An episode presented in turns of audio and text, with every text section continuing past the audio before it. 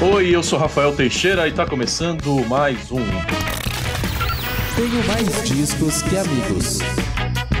Ô Nath, o Tony simplesmente não acertava esse início do programa. Eu estava uhum. insatisfeito com a apresentação dele ao microfone. Eu decidi demitir o Tony X e reassumir a liderança do podcast TMDQA com você é ao meu lado nesse causa. motim. Ô, Rafa, você não me põe em cilada, hein? Eu não tenho nada a ver com isso. Estamos de volta. Foi um complô para derrubar o Tony. O próximo passo é a gente editar todo o site tenhomagiscoamigos.com e eu apoio esse plano porque a nossa qualidade aqui na apresentação é superior, Natália. segundo quem? Segundo nós mesmos. o Tony não estava se sentindo bem hoje, não é nada grave. Vai cuidar da saúde dele do Arthurzinho para se recuperar e estar aqui na próxima sexta-feira. Hoje, 14 de outubro, eu e Nath comandaremos o podcast TMDQA Destaques para anúncio de line-up do Lollapalooza Brasil 2023. Tem Drake, tem Billie Eilish, tem Blink-182, tem boas atrações nacionais e de resto um tanto decepcionante pelo preço do ingresso do Lollapalooza. Daqui a pouco a gente fala mais disso. Hoje também tem lançamentos de disco, inclusive o segundo álbum do Red Hot Chili Peppers em 2022. Return of Dream Canteen já está entre nós. Vamos falar também o que rolou no nosso grupo secreto de Telegram, teve ouvinte nosso fazendo resenha do Pop Load. Tudo isso na segunda metade do programa de hoje, porque a gente vai começar com uma entrevista especialíssima Entrevista. A gente vai repassar uma das histórias mais interessantes da música brasileira nos últimos tempos, para o bem e para o mal, que é a história do Metal Open Air, um mega festival de heavy metal prometido para o Maranhão em 2012, que deu tudo errado. Atrações canceladas, estrutura prometida não foi entregue, clientes prejudicados, até que terminou num processo judicial. E dez anos depois, agora em 22, o evento anunciou uma nova edição ainda se chama MOA, mas agora é Maranhão Open Air, que vai acontecer daqui um mês, dias 12 e 13 de novembro, lá em São Luís, capital maranhense. E a gente está aqui com Natanael Júnior, produtor do Maranhão Open Air, que também estava envolvido na organização do Metal Open Air 10 anos atrás, foi inocentado judicialmente desse processo todo, é bom que se diga, e ele vai explicar tudo isso para a gente. Resolveu seguir com a marca MOA, e está à frente desse novo projeto e está aqui para explicar tudo para a gente, muito gentilmente, muito aberto para esse papo, Natanael. Então, bem-vindo aqui ao TMDQA. Obrigado, Rafa. Obrigado, Natália, pelo convite. Né? vamos lá, estamos à disposição para esclarecer tudo. Pode ficar à vontade de perguntar. Acho que está tá tudo posto aí. Vamos nessa. Natanael também é jornalista, então está mais em casa, está mais, mais à vontade, impossível para essa entrevista aqui de hoje. É, a gente contou toda a história do Metal Open Air lá em temmagiscoamigos.com, num artigo completinho, então confira aí se você quiser mais detalhes. Mas, resumidamente, um festival que é, prometeu Megadeth, que de fato se apresentou, Anthrax, que cancelou, Ratos de Porão, André Matos e outras 40 atrações. Teve o Charlie Tinho, polêmico ator de Two and a Half Men, fazendo o anúncio do festival, ingressos a mais de 800 reais, incluindo Maranhão na rota de grandes eventos do Brasil, que é uma é, uma região esquecida para festivais desse porte, especialmente. É, no fim das contas, o terceiro dia de evento não aconteceu, os dois primeiros dias é, teve só 14 bandas que se apresentaram, é, a estrutura era muito distante da, da realidade, o público relatou falta de banheiro, falta de local para comer, insegurança. E aí, Nathanael, foi divulgado um comunicado no anúncio da nova edição do MOA esse ano, dizendo que depois da conjunção de fatores que comprometeu a produção do festival de 10 anos atrás, você está com energia renovada é, depois de acusações infundadas, perseguições, difamações e pré-julgamentos. Então eu quero que você explique quais foram esses fatores que levaram ao, ao fracasso do festival e o que, você considera acusações infundadas que você e, outra, e outras pessoas da organização sofreram nesse processo todo? Então, vamos por partes. Né? É, foi provado na justiça, né, e nós estamos fazendo até um documentário sobre isso, que a maioria das acusações não procederam. Por exemplo, né, você falou ali banheiros químicos. Tinham 260 banheiros químicos contratados, pagos, estavam todos lá, Inclusive tem imagens de clipe, por exemplo, do próprio Almar tocando, que mostra lá né, a quantidade de banheiros que tinham. É, um grande fake news que falaram aqui, que a imprensa local aqui falou e radiou isso para o Brasil inteiro, até porque era uma briga local aqui, porque na época eu era diretor da Record aqui, né, e tinha saído da Globo aqui, então ficou uma animosidade muito grande. E a minha empresa de shows, né, passou a ser a maior, porque tinha feito Scorpions, outros eventos grandes na cidade, e isso culminou com uma série de, de fake news que hoje até foram provados na justiça. Por exemplo, o estábulo. Não tinha estábulo, as pessoas não estavam lá acampadas em estábulo. Ali era um parque de, de exposições, é um parque de exposições que rola até hoje, inclusive rolou show agora em setembro lá, que todo ano rola shows assim de sertanejos famosos tocando lá. É comum as pessoas fazerem grandes eventos lá. O que aconteceu? Era um período de chuvas em abril aqui, chove muito nesse primeiro semestre. São Luís é uma, uma cidade que chove bastante. E nós demos duas opções, um camping coberto e um camping aberto.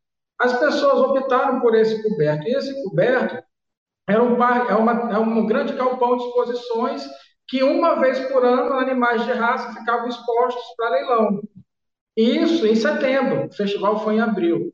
E mesmo assim a prefeitura fez toda a limpeza da área através do centro de controle zoonose, trocou toda a areia, pintou todo o local e foi a opção de campo que a galera escolheu para ficar e estava funcionando normalmente.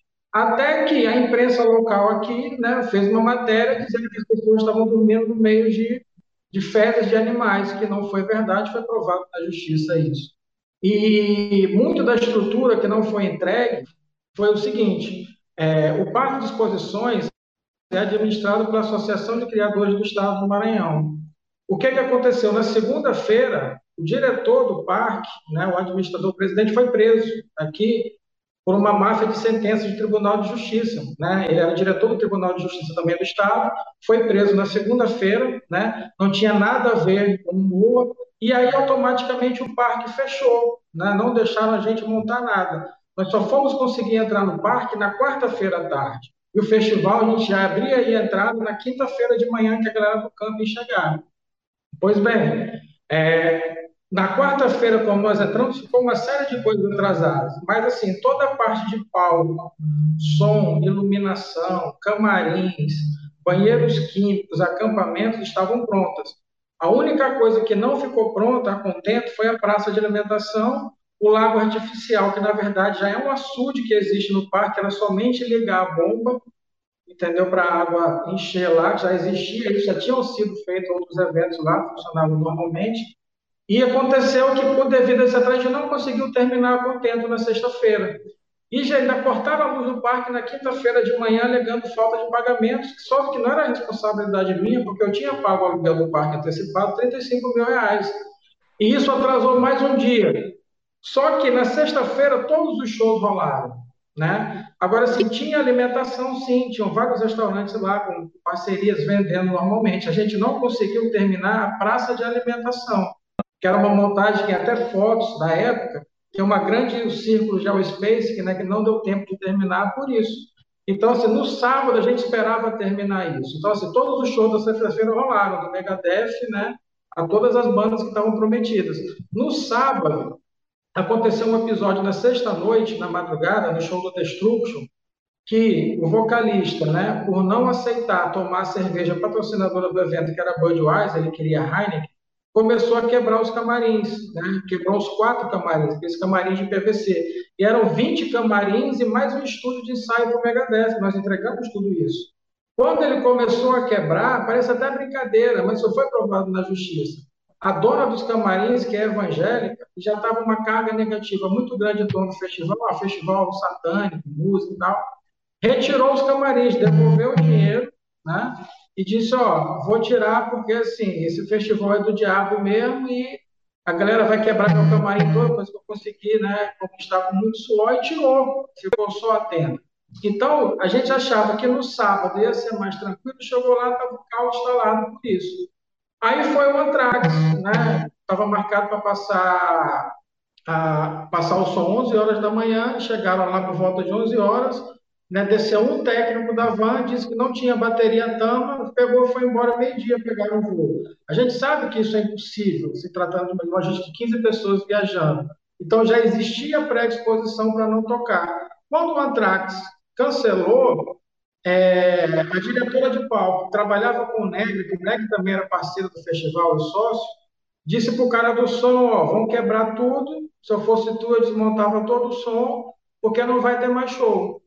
Aí, quando eu cheguei lá no parque por volta de meio-dia, já estava o caos formal. Não, cara, tem que rolar assim, pô, tá tapado o som, tapado tudo. Só que os caras já tinham começado a desmontar. Isso, os shows começaram no outro lado do palco, enquanto estava se montando o outro. E a gente achava ali que ia tentar contornar isso também.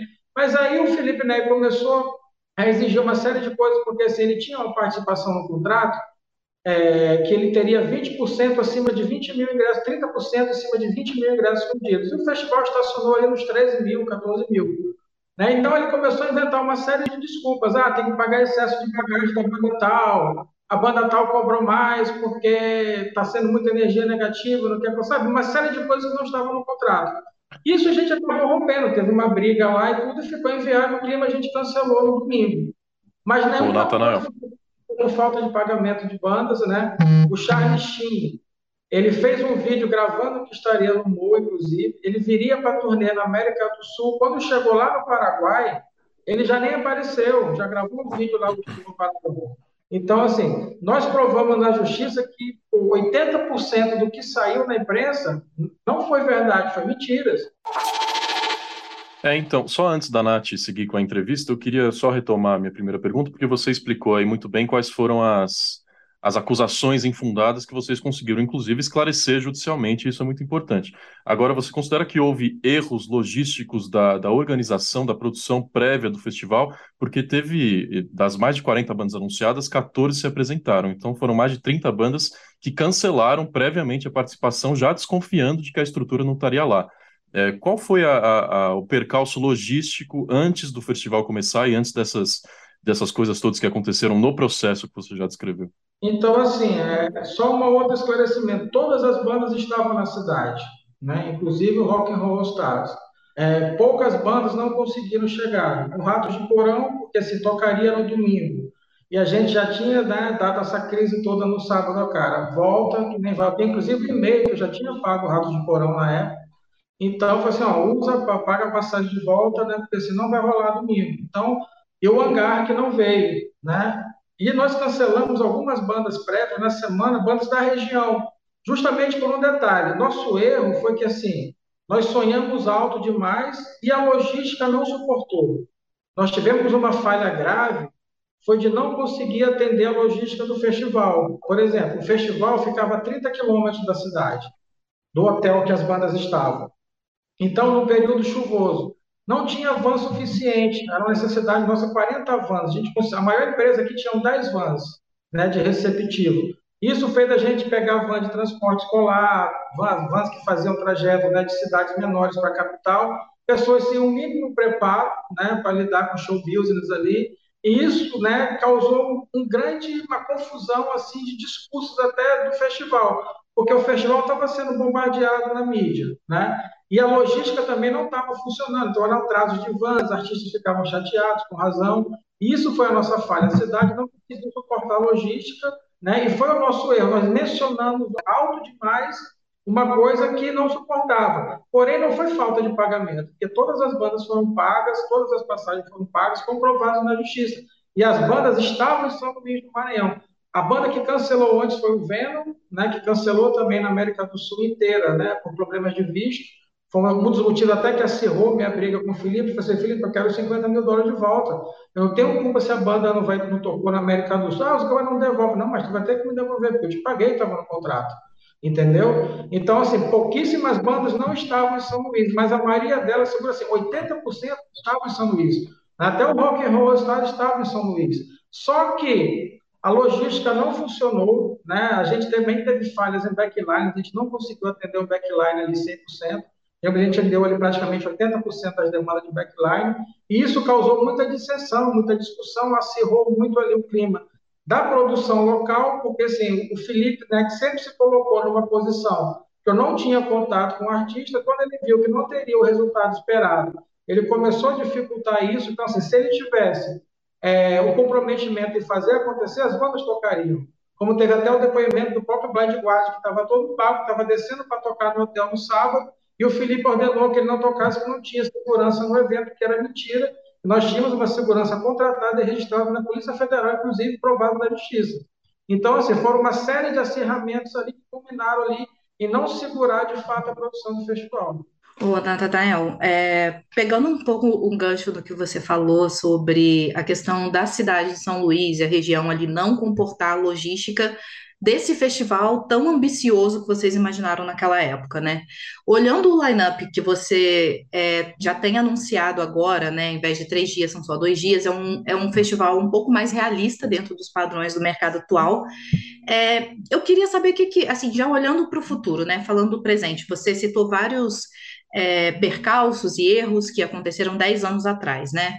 É, mas essa questão de infraestrutura é fundamental para a realização de qualquer evento de grande porte e foi realmente onde deu tudo errado para vocês. O que, que você acha que mudou de lá para cá em relação é, a essa infra da região, sabe? O que que está diferente esse ano para garantir que o público possa ir sem medo ao festival e acreditar no Maranhão Open Air agora? Então, né, partindo do nosso erro maior, Natália, que foi justamente nós dimensionamos muito grande o festival para a cidade, e o deslocamento atrapalhou bastante, nós pensamos no festival num espaço menor, né, um espaço que comporta né, 5 mil pessoas tranquilamente, é, um diferencial, todas as bandas vão ficar hospedadas no local do show, que é um hotel de luxo, né, bem localizado na beira da praia, bem, bem central da cidade, com fácil acesso para as pessoas irem se hospedarem em hotéis baratos.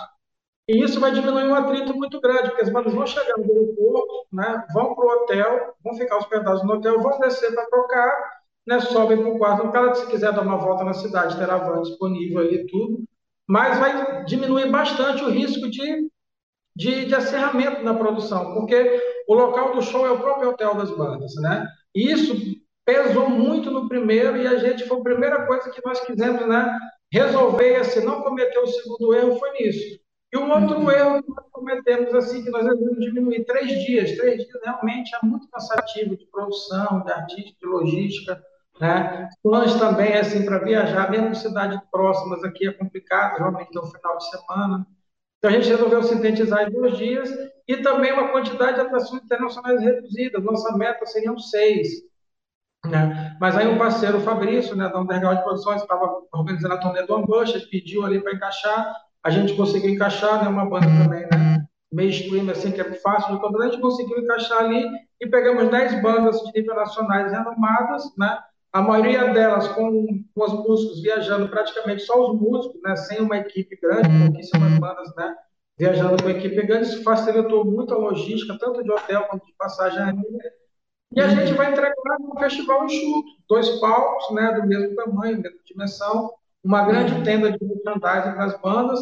As pessoas vão ter uma piscina no hotel liberado, uma banho, que a ideia até pegando um pouco da ideia do, do Psycho Las Vegas, que é um festival que rola em Las Vegas, tem piscina, né, dentro do hotel, tudo. Uhum. E a, nós não oferecemos nada além disso, não tem camping, não tem nada. As pessoas, a gente vai dar todo o suporte de comunicação, tem hotéis próximos, o hotel do evento já esgotou, já não tem mais capacidade para ninguém, já venderam todos os quartos. Isso facilitou muito, porque assim, a gente conseguiu diminuir né, uma falha grave né, nisso. Um outro ponto que, é, que a gente falhou, backline, hoje a gente já tem empresa ali que segura. Né? Há 10 anos atrás também foi complicado. Nós tínhamos que trazer equipamento de Fortaleza, de Belém, tudo para dimensionar. E já nesse festival, inclusive as bandas contratadas previamente, a gente informou o raio que seria, a gente tem um rider único no festival, uhum. Que atende ali, né, já com uma empresa local que atende 100% do, do evento. Entendi. Não, e assim, só para citar algumas das bandas é, gringas que já estão confirmadas, a gente tem o Mayhem, Doyle, a gente tem a Morbid, é, tem Richie Ramon, tem Ambush, mas é notória, assim, a, o orgulho nacional que, que tá assim em peso nesse lineup e até no nome, né? Você mudou do Metal Open Air para Maranhão Open Air. E aí eu queria que você falasse um pouquinho desse aspecto regional, né? O Rafa chegou a citar a questão de que o Maranhão não entra muito na rota de grandes eventos é, de música, e aí você coloca isso em primeiro plano. Como que foi, o que, que você levou em consideração na hora de trazer para o line-up as bandas nacionais? Então, né, primeiro do nome, né, eu não tive participação né, na escolha do nome Metal Open Air. Eu tinha feito o um contrato com o Wagner, né, e aí uma, uma confusão, eu tenho um contrato assinado, inclusive, com o Wagner no festival, só que o Felipe estava mentindo, Eu já conversei com o pessoal da Rodrigo, inclusive, recentemente, né? o Cláudio confirmou também que as histórias bateram. O Felipe meio que mentiu, já chegou com o formato pronto do Metal Peneb. E eu não tive como mudar nada. Então, assim, até o, o, a, a, a logomarca do festival era um martelo, uma bigorna, quer dizer, isso não é cultura regional, sabe? Isso é coisa nórdica. Então, assim, foi, cara, pô, isso aqui não rola, pô, a gente está no Nordeste, tem que ser uma coisa regional. Não, é porque o metal, pode ver aqueles conceitos, né, cara? E dessa edição, assim, como eu assumi o risco sozinho, não quis parceiro, não quis nada, eu falei, cara, então, assim, eu tenho uma, assim, eu sou um, um defensor, né, dos povos originários, né, eu tenho, né, parentesco até com, com, com Lampião, a família da minha mãe, do meu pai é pernambucano, então, assim, essa coisa muito regional, e a gente resolveu mudar, entendeu? E como o Maranhão também ficou marcado, eu decidi pegar o nome Mo e segurar, né? Porque assim, ó, cara, eu não fiz, eu fiz a minha parte, eu tive erros, mas não fui desonesto com ninguém. Então, assim, foram 10 anos é, com esse peso na consciência, com essa, sabe, com esse fantasma ali assombrando. Então, eu resolvi mudar tudo. Então, essa ideia do Maranhão Open Air foi para regionalizar mesmo, dizer que o festival é no Maranhão, né? Botando a cara para acontecer de novo e com uma temática altamente regional, porque até a concepção do cartaz, é, o cartaz assim fala muito da Batalha de Guaxanduba, que foi uma batalha histórica aqui no, no Maranhão, que assim, os franceses, né, se dizem que fundadores da cidade, né, mas eles invadiram a cidade em 1612, que já era Portugal, e nisso instalaram aqui. Em 1614, né, teve uma grande batalha que expulsaram os franceses, inclusive do Brasil, que eles não conseguiram mais ficar. E essa batalha foi numa área aqui na ilha de São Luís, né? E quem venceu essa batalha foram os indígenas, né? Que expulsaram os franceses porque os navios atracaram no meio da maré, assim, até um movimento de marés muito grande, seca e sol muito grande. E os soldados franceses ficaram com aquelas indumentárias presos na areia, os índios vieram e mataram todos eles aí, se expulsaram os franceses do Brasil, né? Vocês foram para a primeira francesa, que é depois lá do, do Pará, ali, né? Se não me engano, do Amapá, mais em cima. Então, como eu só gosto muito de história e também sou um defensor dos povos originários, eu falei, cara, tem que ser um conceito indígena. A gente criou um mascote, né, que era um, era um renascimento, né, um índio ali, né, em estado de Airon, que, segundo Darcy Ribeiro também, que tem um, um livro nessa obra, que é, é, um estado que o indígena fica em fúria, né, quando ele sai para a floresta matar né, e caçar. Então, acho que causou o conceito, nós quisemos trazer isso ali, regionalizar mesmo, até o palco aldeia, né, porque tem aí forte influência indígena aqui, o palco quilombo também, que aqui foi um grande quilombo né, africano, depois que houve a, a colonização, os escravos vieram com grande intensidade aqui para o Maranhão e para a Bahia. Então, o Maranhão é o segundo estado de população negra do país. Então, a gente conseguiu trazer isso e também fugir um pouco dessa coisa que não tem nada a ver, né, cara? Martelo de Thor, espada, escravidão e tal. A gente sabe que tem bandas que cantam isso, né? E até, por exemplo, o Edu, quando o Edu lançou um álbum Veracruz, né, a gente fica, cara, né, pô, casou certinho. Então, assim, eu falei com o Juan, a gente, pô, já, pô, vai ter uma turnê antes, não, cara, garante para mim em novembro e tal. A gente consegue trazer um bate-volta, mas, pô, tem tudo a ver com o festival, tanto é que o Edu foi um dos headlines por isso, né, justamente porque o álbum Veracruz fala um pouco dessa história, né, e sai um pouco dessa mitologia nórdica, que, pô, a gente está aqui no Brasil, no Nordeste, tá glorificando isso, é um gosto meio sem sentido, entendeu? Vamos passar o serviço então, porque a gente falou de bandas nacionais, eu vou citar algumas. O Nathaniel já falou do Edu, é o Edu Falaschi, Exangra, Exalma, tem também Garotos Podres, lenda do punk nacional, tem Xamã, tem Cripta, de atrações internacionais, a Nath já passou por algumas. Ela falou do Doyle, só ressaltar que é o Doyle Wolfgang, é, guitarrista do Misfits, que inclusive se reuniu com o Misfits e vem aqui para o Maranhão tocar solo, lenda do metal também dias 12 e 13 de novembro, no Rio Poti Hotel, em São Luís, Maranhão. Ainda tem ingresso à venda, Natanael? Tem, assim, inclusive a gente surpreendeu até, Rafa, porque assim, né, já atingiu mais de mil ingressos vendidos, né, antecipados, a gente está praticamente um mês do festival, e a gente espera ali que vai dar o sold out ali, que a gente quer colocar em torno de 4 mil pessoas, né, que é o programado, e a galera que deixa para comprar mesmo mais em cima da hora, a galera está vendo muita caravana aí de outros estados já confirmado, Fortaleza, Sergipe, Belém, Tocantins, Piauí também está descendo galera em peso para cá. Então, assim, a ideia é justamente essa, né? Fazer um festival que congrega ali do Norte e Nordeste. O outro foi muita viagem, assim, do Felipe, o maior festival Américas. Imagine, pô, eu aqui no Maranhão vou correr com Medina. Então, assim, não existe isso. É muito grande. e a gente reposicionou para ser um festival importante no Norte e Nordeste, saca? Então, assim, com line-up atrativo, né, com bandas que nunca vieram aqui no praticamente Nordeste meio, no Iron Morbid, né? E o próprio Satã, né, o Doyle também, né, assim, pô, o cara guitarrista do Mises topou fazer a turnê. Então, assim, atrações interessantes, né? Que atrativos para o público aqui que é carente, de fato, do Rio e São Paulo. Talvez não seja um ponto atrativo para a galera que vem do Rio, São Paulo, dos estados. Mas para a galera do Nordeste, assim, acho que é um atrativo legal e a galera está comparecendo, sabe? Então, convidar a galera para vir aí, né? os ingressos estão vendo na bilheteria digital, né? os ingressos online sendo vendidos, assim. O hotel tem bastante hotel perto, barato ali. E assim, já tive o feedback também que estão vendendo legal, muita gente procurando. E a galera pode vir, vai ser um festival, cara, né? Com o calor do Nordeste ali, o um festival é, bem posicionado, bem pé no chão, entendeu? Até para limpar a marca disso. E ano que vem a gente vai decidir o que faz. Assim, primeiro é tirar esse das costas aí, né? Tirar toda essa imagem negativa. Falar para a galera também que o primeiro tem um seguro, eu fiz um seguro do evento, né? Está tramitando na justiça para ser ressarcido todo mundo. Eu abri mão de ficar qualquer dinheiro desse seguro, entreguei a pólice na justiça para ressarcir todo mundo. Eu acredito que mais uns três anos aí, porque a justiça acaba sendo lenta, mas eu acredito que todo mundo vai ser ressarcido, até porque é uma das premissas nossas que isso aconteça, né? Para não ficar de sessão nenhuma e o Maranhão possa ter ali, né? Um festival de respeito de tantos outros que tem no Brasil. É bom que se diga, né? A Justiça Maranhense ainda não liberou o pagamento das indenizações de quem é devido receber o dinheiro. Então, o processo ainda está travado, apesar de resolvido, o pagamento ainda está travado. Então, Natanael, bom bater esse papo. A gente percebe coragem, né, no melhor sentido da palavra, de é, você estar tá aqui prestando esclarecimentos, de você reeditar o evento com o mesmo nome, ou pelo menos com a nova sigla, acreditando no projeto e querendo botar o Maranhão como protagonista dessa história. Então, desejo sucesso para que ano que vem a gente tenha mais uma edição é, levando o rock para o Nordeste, que é muito importante. Então, obrigado por estar aqui falando com a gente. Eu que agradeço, obrigado pela participação aí e obrigado também pela oportunidade de esclarecer tudo. E vai sair um documentário em breve aí, né, que vai contar toda a história em detalhes aí, tem muita história legal para contar também. Hoje, né, eu já consigo sorrir um pouco, mas foram 10 anos aí de muita... tenho certeza que a gente vai conseguir tirar esse peso aí da cabeça aí. Que bom, sucesso, obrigado, um abraço. Obrigada. Obrigado. Notícias.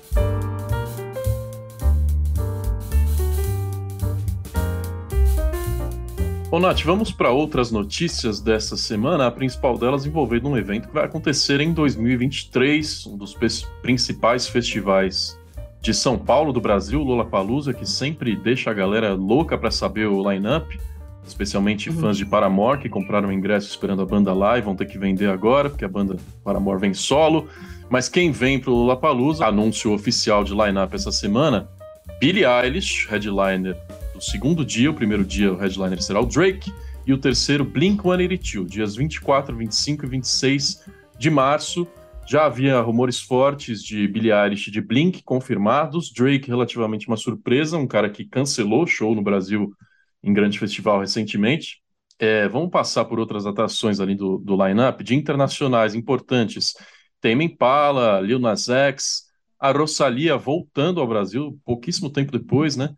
É, tem Janis Addiction, como sempre, o dono do festival. Vai ter também Caliutes, que eu adoro. Tove Low, que está lançando um disco novo hoje, nessa sexta-feira.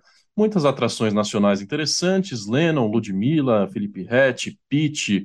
Vai ter Paralamas do Sucesso, banda importantíssima, que não costuma é, marcar presença bandas antigas, tradicionais, dinossauros do nosso rock no line-up do Lola, né? Normalmente são bandas novas, mas os Paralamas espero que ganhem um horário importante para fazer um show histórico no Lola Palusa. Agora sempre fica aquela relação custo-benefício, né, Nath? Porque o ingresso é caro e o line-up desse ano, o cartaz desse ano, tem gente falando que foi decepcionante. ah, mas isso é normal, né? Todo ano tem. Mas eu concordo que dos lineups já anunciados, esse não enche tantos olhos. Assim, tem óbvios é, pontos muito altos e muito positivos em, em todo o cartaz, tanto pensando nas atrações gringas quanto nas nacionais, mas eu entendo que coloca-se no na balança, né? É, a gente tem ali algumas coisas que se concretizam, né? Ah, eu estava pensando aqui, eu até voltei nos arquivos do site para lembrar quando foi. Em 2018 eu entrevistei a Billie Eilish já tinha boatos fortíssimos que ela veio para o Lollapalooza e levou só quatro anos para ela se tornar a headliner mais jovem na história do Lollapalooza, que está com 10 anos já de Brasil, né? É, e então... mesmo com esse atraso de quatro anos, ela continua sendo a mais jovem da história, tem 21 Exatamente. Exatamente. É, aliás, Rafa, eu estou esperando todas as pessoas darem o crédito, né, a uma Kardashian para finalmente realizar o sonho do brasileiro ter o Blink no país, porque é assim, né, tipo assim, ah, uma Kardashian namora um jogador da NBA, o time perdeu, pronto. É a, a é maldição é das Kardashian, a culpa é toda da mulher. Agora, acho que ela merece crédito também. Eu nem sei qual Kardashian que é, Courtney. Eu sei que tem uns vídeos bizarros que eles estão muito amorzinho, né? Estão fazendo umas viagens muito loucas. Tem um vídeo maravilhoso Sim. que é o o Travis tocando, treinando bateria assim no quarto e ela sentada no colo dele, beijando ele enquanto ele treina. Então, certamente foi um incentivo forte, não só para o Blink voltar à plena atividade, mas para lançar disco que está prometido para o ano que vem. Tem música nova que sai hoje, o primeiro single em muito tempo, que é Edging, e tem o Tom DeLonge de volta ao vocal. Então, a formação clássica do Blink, Sim. pela primeira vez no Brasil, com um disco novo e esse disco, segundo o próprio Tom, é o melhor que eles já fizeram na carreira. Dá para confiar nessa declaração? Caramba.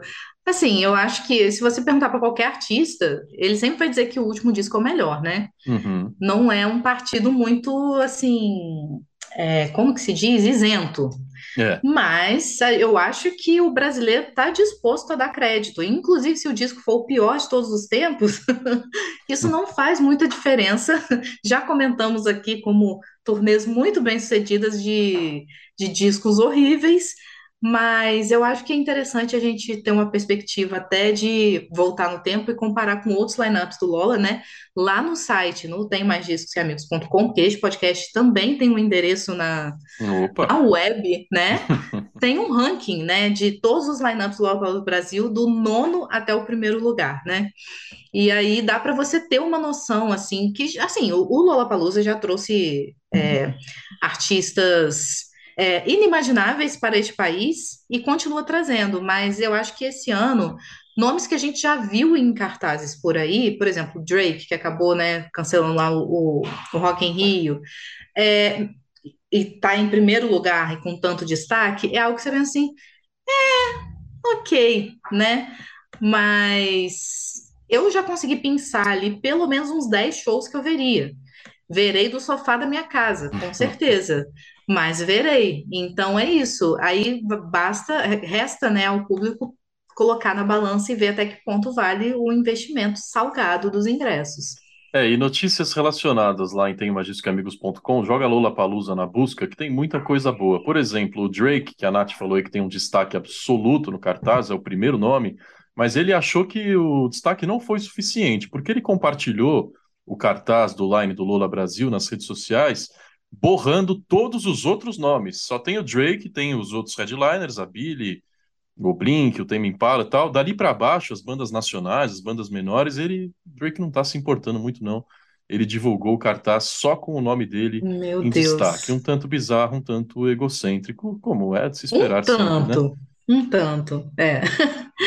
Mas eu acho que, assim, além do Drake, né, que é o mais óbvio, sei lá, Tame Impala, Rosalia, 1975, o público brasileiro acabou vendo com certa, assim, relativamente recente. O Tame Impala talvez tenha um tempo que não vem por aqui, né? Mas são todos com trabalhos muito bons atualmente. Então, essas turnês devem estar muito interessantes de assistir. É, Lil Nas X, é, se fosse para eu puxar, assim, né, os que já me chamam a atenção de cara, Lil Nas X, se eu não me engano, primeira vez no Brasil, né, Caliutes, eu amaria ver de perto. Então, tem alguns artistas ali que se você for dar uma olhadinha, vai ser uma oportunidade única de você ver em palcos brasileiros, né? Então, atrativos tem, né? É, e Lil Nas X o completo oposto de Drake nas redes sociais, né? Enquanto Drake é um chatão, o Lil Nas X é o cara mais bem-humorado da web, inclusive em português. Temos uma notícia lá que eu vou precisar apelar para o efeito de pi aqui no podcast, que ele comentou a vinda ao Brasil retweetando a postagem do fã-clube dele, e aí ele aproveitou para fazer o um comentário em cima. Não vejo a hora de comer o c... do Brasil. Muito bom. Nós também não vemos a hora. Eu estou pronto, Lil Nas X, pode vir. É, confira essa notícia completa lá em Tem Você viu o tweet no dia que a rainha morreu? Não, não. O que, que ele falou? Que ele, ele tweetou alguma coisa da bunda dele. Falou assim: ah, mas a minha bunda é muito gostosa, alguma coisa assim. E alguém respondeu esse tweet dizendo: Caraca, cara, respeita, a rainha acabou de morrer. Aí ele retweetou esse tweet dizendo: Ué, ela morreu, mas eu não deixei de ter uma bunda muito gostosa. Ué, ele, ele, não está errado, né? O que Por que favor. isso muda? Sigam Lil Nas X nas redes sociais, que vale a pena, e vale, vale a pena muito. ver o show dele no Lollapalooza. Lançamentos. É, Nath, de lançamentos hoje tem um destaque absoluto para uma das maiores bandas da história do rock, que em abril lançou o disco de retorno de John Frusciante à guitarra, o Red Hot Chili Peppers. Lançou um disco extenso, que é Unlimited Love, tem muitas músicas ali, mas não foi suficiente. A banda, empolgada com o retorno do guitarrista, criativamente muito ativa, afinal, Flea é um, é um grande parceiro de composição do Frusciante, eles estavam afastados há tantas décadas, que criaram e criaram e compuseram, e tem outro disco que está saindo hoje, pela primeira vez o Red Hot lançando dois álbuns no mesmo ano, está saindo agora, 14 de outubro, Return of Dream Canteen, que tem uma capa bem bonita, meio psicodélica, inclusive todos os visualizers dos singles que já saíram têm é, vídeos muito interessantes. Por enquanto só foi trabalhada, na verdade, a primeira faixa, que é Tip of My Tongue, e, mas no total são 17 músicas no segundo disco do Red Hot, só esse ano, Nath, uma hora e 15 de 75 som. minutos, Rafa. Olha, tem que estar animado, né? Mas é, eu gostei bastante de Tip of My Tongue. Eu não sei se eu diria que a capa é bonita. Na verdade, eu, quando vi essa capa, o primeiro pensamento foi que falta faz a lista de capas mais feias do ano neste site. Nossa, Porque... era bom, hein, quando tinha isso. é, assim, parece que eles jogaram naquele gerador de imagens é, de inteligência artificial que bombou Sim. Até pouco tempo atrás e eu já esqueci o nome. É, e saiu uma coisa assim, com certeza, altamente psicodélica. Se você for olhar também a capa da edição alternativa, tem uma edição com faixas bônus, porque 17 ainda é pouco, né? E é basicamente a mesma vibe. E assim, eu não me sinto compelida a dar play nesse disco, mas darei porque, né, a gente é cadelinha, né, Rafa? Exato. a gente está aqui para isso. O Unlimited Love eu só ouvi pela nostalgia, porque não foi realmente é, pelas músicas ali terem me prendido. Então uhum. eu imagino que Return of Jim Canteen seja a mesma vibe, até porque é, foram as mesmas sessões de gravação, né? Então eles não pararam e compuseram de novo. Era uma porrada de música que eles tinham. Gravaram junto Unlimited Love e o Dream Canteen. De novo produzido pelo Rick Rubin, outra parceria lendária do uhum. produtor com a banda. E, e, é isso, tá no ar, né? Eu falei que tinha só um single, mas não. Eles lançaram dois antes. Teve uma música em homenagem ao Ed Van Halen, que se chama Eddie, que era um queridão né, da, dos, dos rockstars, o guitarrista do Van Halen, falecido recentemente, homenagem da, do Red Hot para ele, e outras 15 músicas no disco que já está disponível para você ouvir. Fãs de Red Hot, fãs de Frustiante, com certeza vão gostar. É isso, né, Nath? É uma banda que já construiu o que tinha que construir, já tem uma reputação completamente inquebrável. Então, qualquer coisa que eles fizerem vai ter gente aplaudindo, e eu acho que merece realmente lendários o Red Hot, né? Bom, com certeza estaremos ali batendo cartão, mas eu acho que chega com uma recepção um pouco morna, né? Principalmente pensando na expectativa que se gerou nesse né, retorno do Friciante e a forma como o último disco foi recebido, mas é, que foi meio morno também. Mas eu acho que é, expectativa sempre há para o lançamento do Red Hot, então eles sempre conseguem chamar a atenção, mesmo quando, ah, de novo, né, disco do Red Hot este ano, né? Fala aí, galera do Tenho Mais Discos Que Amigos, beleza? Aqui é Mocini, baixista do Muqueca de Rato. Algumas palavras sobre a música Roubar. É, essa música era meio lado B do disco, né? Não sei se eu posso usar essa expressão, A gente sempre gostou da música, mas talvez nem dava a devida atenção para ela. Depois do, do vídeo, né, gerou uma certa polêmica, bem, bem, bem pouca, mas gerou, por causa da letra, né, roubar. É, na verdade, a letra fala sobre o aumento expressivo que alimentos da cesta básica tiveram, né? O próprio arroz aumentou muito, carne nem se fala. A gente começou a ver cenas do tipo pessoas comprando ossos, né?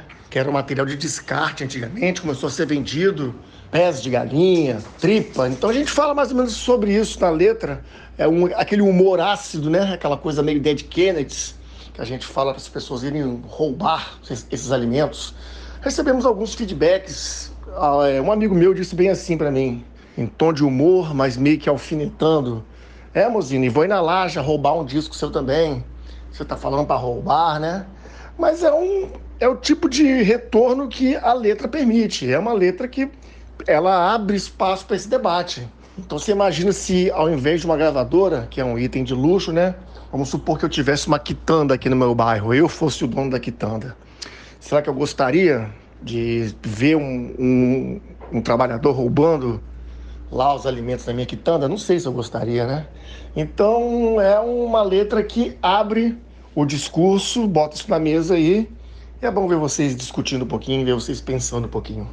Valeu. Para você que quer interagir com a gente ao longo da semana e não só às sextas-feiras, a gente tem um grupo de Telegram para apoiadores. Temos três modelos de apoio é, para você ajudar a gente a continuar produzindo conteúdo em áudio aqui para você. Você pode apoiar com 5, 10 ou 15 reais através da Aurelo.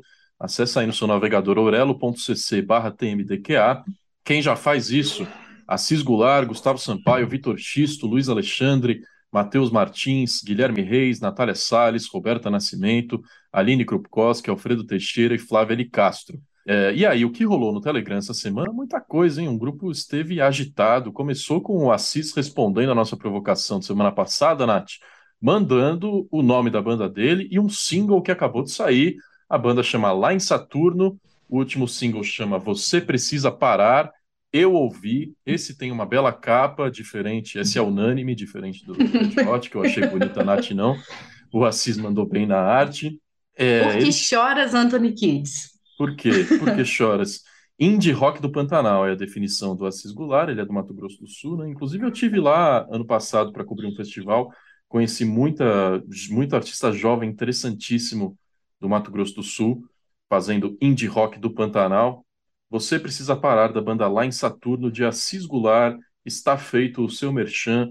Gustavo aproveitou para fazer o merchan dele, porque olha que incrível, Nath. Você lembra aquele evento que teve em São Paulo de chama Rocking 1000, Rocking Mil, que são mil músicos é, formando uma banda, né? São, sei lá, 300 bateristas, 300 guitarristas, um monte uhum. de vocalista, e se apresentaram no Allianz Parque, aqui em São Paulo, que é o principal palco dos últimos anos aqui.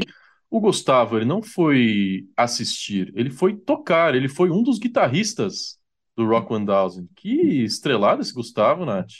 Não, o nosso grupo, né? Eu não sabia que o nosso grupo estava tão estrelado. É bom que a gente, nos bastidores, a gente consegue descobrir esse tipo de coisa. É, gente, ele fez um show para 40 mil pessoas no Allianz Parque. Porra, parabéns, Gustavo. E ele, inclusive, postou um vídeo na, na, no Instagram da escola de música dele, é o Spotlight, explicando como é que foi essa experiência. E muito legal ver você lá, merecido, Gustavo. Fiquei feliz de saber que seus filhos estavam te assistindo. Realmente uma coisa que você não vai esquecer, não deve esquecer nunca. O Xisto comentou o line-up do Lollapalooza. Falou que achou fraco, que Blink é um grande destaque, é, que o line-up nacional é outro grande destaque, mas que pagar R$ 1.600 na meia para os três dias, não vale a pena. Ele falou que achou esse Lollapalooza um João Rock turbinado, com todo respeito, entre parênteses. O Luiz Alexandre Lasso falou de outro festival, porque ele esteve no Pop Load, que rolou esse fim de semana. Ele mandou vários vídeos, fez a cobertura completa em tempo real ali no nosso Instagram. Ele filmou a Pitch com o Fresno, o Chat Faker, a Cat Power, deu destaque para a Cat Power, falou que ela domina o palco como ninguém. Do Pixies, que você gosta, Nath, ele falou que foi chuva de hits. Pô, eu gostaria de ver um show do Pixies, hein? Cara, teve no Rio e foram 30, 36 ou 38 músicas. Eles tocaram por duas horas sem parar. Agora, destaque para o Luiz, que não é surpresa para quem conhece o Luiz, grande fã de Jack White, falou que uhum. ele entregou tudo e mais um pouco, o palco estava muito iluminado, é, os efeitos foram destaque também no show, falou que entregou uma performance de um grande rockstar, e você também gosta do Jack White, Nath? Nossa, sou fã demais. E assim, é um grande profissional, sabe? Um grande gentleman. Você viu o Jack White comprando vinil na, na, na Paulista, assim? Eu vi super atencioso ali com o vendedor. Sim, ele comprou em The, in The Wee Small Hours do Frank Sinatra e os outros eu não lembro. Ele postou tudo no Instagram depois. Pois é, o cara é só dono de uma gravadora, conhece o mercado, conhece a música, a composição e sabe fazer show como ninguém. E ainda é simpaticão, Jack White, um dos artistas preferidos de Luiz Alexandre Lass. Obrigado, meus amigos, pelos comentários no Telegram, que está sempre aberto para vocês. Você que quer participar, qualquer valor que você der, 5, 10 ou 15 mensais, já tem direito a entrar no nosso grupo e mandar áudios para a gente exibir também aqui nos programas. Nath, semana que vem. A gente jura que não tem é, mensagem de bom dia às 8 da manhã. Não tem, mas eu acho que a gente devia inaugurar essa tradição. Devia ter, né? Com aqueles GIFs assim piscando. Aham, uhum, bem GIF de tiazona. Vamos ver quem. Fica a missão para semana que vem. Quem mandar o primeiro GIF de Tia Zona de bom dia no nosso Telegram vai ter um mês de graça. Pronto, promessa aqui. Promessa feita, promessa cumprida. E a gente vai pensar se a gente traz o Tony X de volta para semana que vem, né, Nath? Quem sabe, né? Fica aí o mistério. um beijo, boa sexta, Nath. Boa sexta, meus amigos. Até semana que vem. Tchau, tchau. Beijo, sextou!